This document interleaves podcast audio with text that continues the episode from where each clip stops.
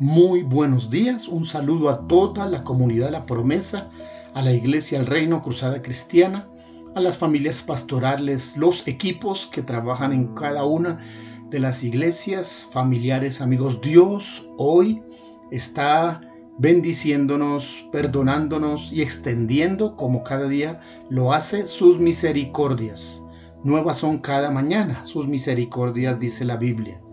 Hoy estaremos usando el Proverbio 16 para reflexionar en alguno de sus versos y nos mostrarán nuestra realidad espiritual, nuestra condición eh, real delante del Señor. El verso 2 dice, todos los caminos del hombre son limpios en su propia opinión, pero Jehová pesa los espíritus. Significa que a su parecer o a nuestro parecer, cada uno de nosotros nos consideramos gente buena, porque nuestra manera o nuestra forma de medir es diferente, sobre todo cuando se trata de calificarnos a nosotros mismos. Pero cuando estamos delante de Dios o cuando somos calificados por Dios, no llevamos sorpresas. Dios califica a través, o el filtro que usa es sus mandamientos, sus palabras. Lutero, uno de los grandes reformadores, expresó en alguna ocasión, una limpia conciencia es el resultado de una mala memoria. Esto es cierto. La verdad es que olvidamos muy rápido nuestros actos que desagradan a Dios. Pero la palabra de Dios dice que de cualquier pensamiento, de cualquier palabra, daremos cuenta al Señor. Esa es la realidad espiritual. Pensemos en esto. ¿Cuántas veces podría una persona cometer pecados en un solo día? Si consideramos que pecado es palabras mal empleadas, pensamientos, acciones, omisiones, si una persona buena en el transcurso del día solo usara una palabra mal, tuviera un pensamiento malo y una acción que no es buena, Diríamos entonces que una persona que se esfuerza por hacer lo bueno, muy correcta, solo pecaría tres veces al día. Realmente sería como casi un ángel, una buena persona. En el transcurso de un año, tiene 365 días, esa persona buena, honorable, ha acumulado más de mil pecados. En una vida normal de un ser humano, de 70 años ha acumulado más de 50 mil delitos, que podrían ser cosas sencillas o no, pero que son graves. Un juez justo que encuentre que en, el expediente, en la hoja de vida de una persona, hay 50 mil faltas, ¿cómo podría proceder para con este eh, hombre, para con esta persona? ¿Cómo lo declararía? Culpable, ¿verdad? Ahora, ante un juez santo y justo como es Dios, y que dice su palabra que de toda palabra ociosa, de toda la palabra mala que salga, daremos cuenta a esa es nuestra realidad.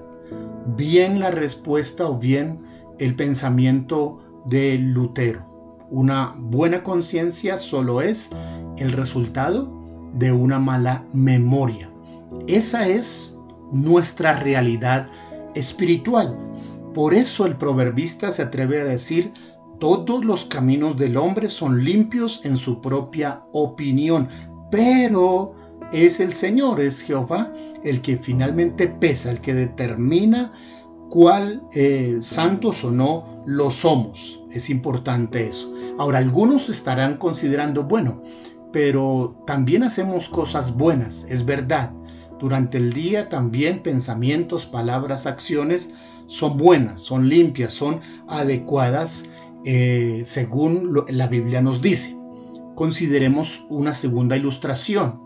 Si nosotros eh, tenemos una naranja que se nos ha dañado y queremos de alguna manera arreglarla, entonces colocamos esta naranja dentro de otras 500 que están en un, en un recipiente para que las que están buenas me ayuden a restaurar a la que está mala. es solo una que se ha dañado y hay 500 que están buenas. ¿Qué sucede? ¿Cuál es la ley natural? ¿Qué es lo que va a suceder? Una sola va a dañar a las demás. Las demás no tienen la capacidad de resolver o de arreglar a la que se dañó. Esta es una ley también en el sentido espiritual. La Biblia dice que si una sola falta cometes ante el Señor, te harías culpable de todo la, la maldad. ¿Por qué razón? Porque es la ley espiritual que nos dice que nosotros debemos ser santos como Dios es santo. Todo aquel que pretende ser justo por sus propios medios, todo aquel que quiere ser limpio por su propia capacidad, no le es posible.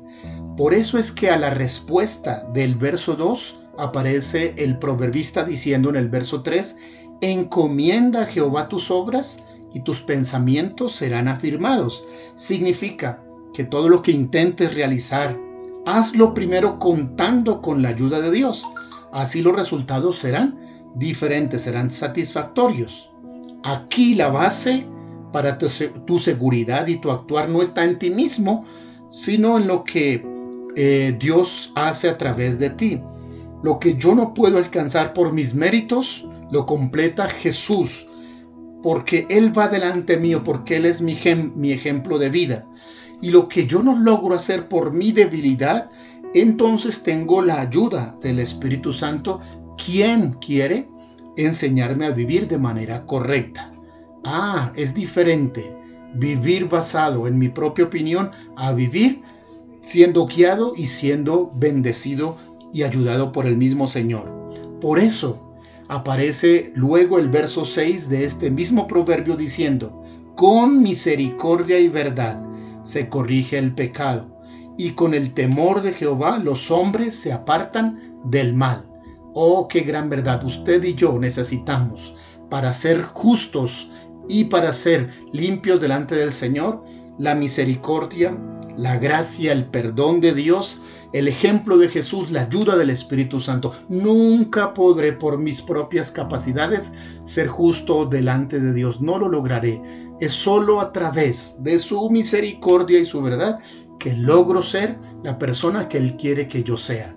Es día entonces para que usted dedique su vida completamente en manos del Señor. Encomienda a Jehová tus obras y tus pensamientos serán afirmados.